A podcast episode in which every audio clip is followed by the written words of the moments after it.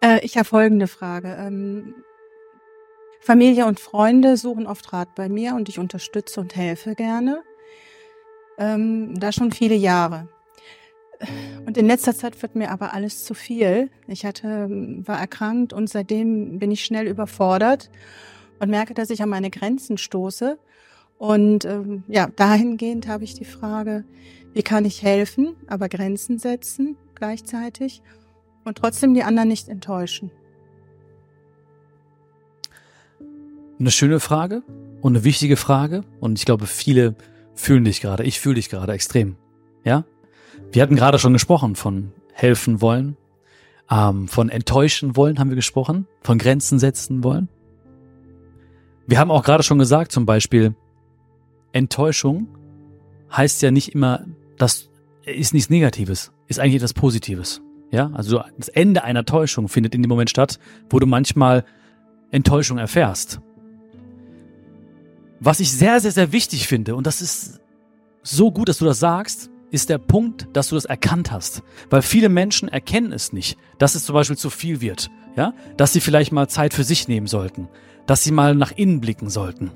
Die machen und machen und machen und helfen und helfen und helfen und vergessen sich selbst komplett dabei.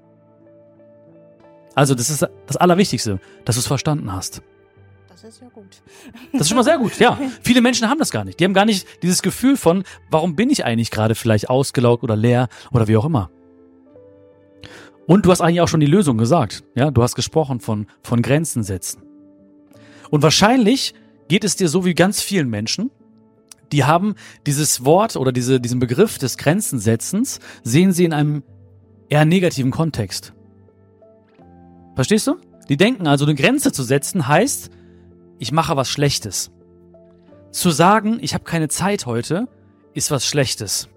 Zu sagen, ich kann dir gerade nicht helfen, ist was Schlechtes. Denken super viele Menschen. Das heißt also, wir müssen den Mantel von diesem Denken verändern. Hin zu etwas Positivem. Also weg von dem Verurteilen hin zu etwas Positivem. Das fängt zum Beispiel an in dem Moment, wo du sagst, Grenzen setzen heißt nicht, ich mache was gegen dich, sondern ich mache etwas für mich. Das, was du tun solltest und was du auch als großes Thema nehmen solltest, als großen Mantel nehmen solltest, ist das Thema Selbstliebe. Du machst das alles jetzt als Zeichen deiner Selbstliebe. Du musst dich schützen. Du musst deine Gesundheit schützen.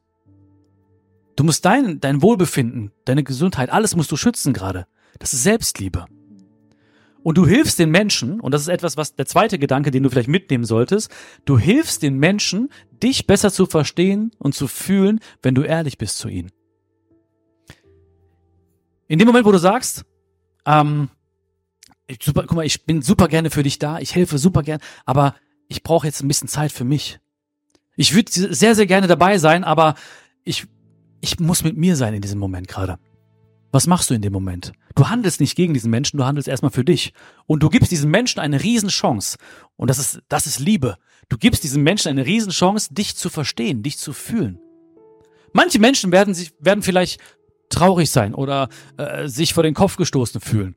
Werden denken so, oh, die ist aber egoistisch geworden. Ja? Ah, oh, die versteht mich gar nicht. Warum macht sie das jetzt? Kann sein.